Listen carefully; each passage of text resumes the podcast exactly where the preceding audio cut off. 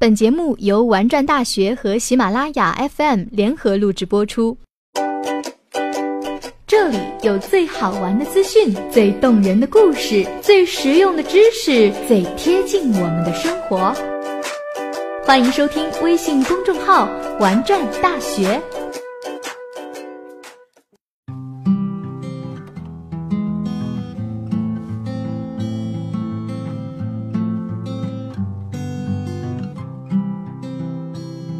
小萌听朋友说过这样一个故事：朋友的朋友名叫小竹，是个重点大学的学生，属于那种典型意义上的乖乖女，父母说一，自己从来都不说二。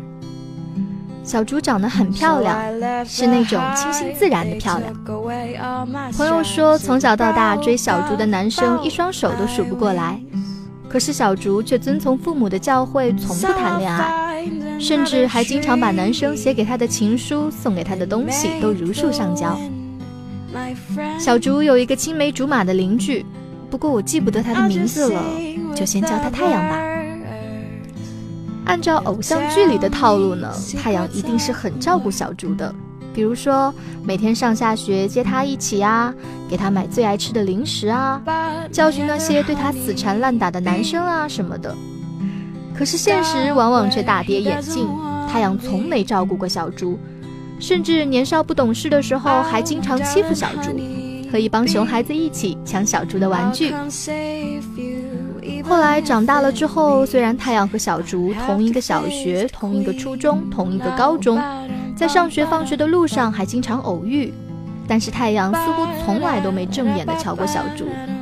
哪怕小竹主动去跟他说话，太阳也都爱搭不理的。有一次，小竹在放学路上丢了钱，哭着找了一路都没找到。正巧这时候呢，太阳骑着车经过，他只是对小竹撇了撇嘴，就飞一般的又冲走了。嗯，如果太阳本身就是这样的性格也就算了，可是太阳对其他的女生都很正常。经常说说笑笑、打打闹闹的，可唯独见到小竹，太阳的脸立马就耷拉下来了。善良而温柔的小竹想了很久，也没想明白为什么太阳对自己是这种态度。后来，索性也就不把这件事儿当成事儿了，完完全全的把太阳给忽略了。到了高三的时候呢，所有的人都开始努力学习，太阳和小竹也不例外。生活最精彩的一点呢，就是你永远不知道下一秒会发生什么。这就是小竹在得知自己和太阳被同一所大学的同一个专业录取之后的想法。不过还好的是，他们俩是隔壁班。于是小竹和太阳在父母的千叮咛万嘱咐之下，买了同一趟车票去学校。一路上，太阳照旧没怎么搭理小竹，小竹呢也开始变得高冷起来。索性也就不再搭理太阳了。大学的生活异常精彩，特别是对于小竹这种长得漂亮的女孩子来说。从进校起，小竹就像众星捧月一样，被身边的同学捧成了系花。要知道，在工科专业里，小竹这样温柔漂亮的女生真的很少见。小竹每天被各种慕名而来的追求者搭讪、要电话、约电影。而太阳呢，也总是会不经意的出现一下，开玩笑一样的嘲讽小竹和他身边众多的追求者。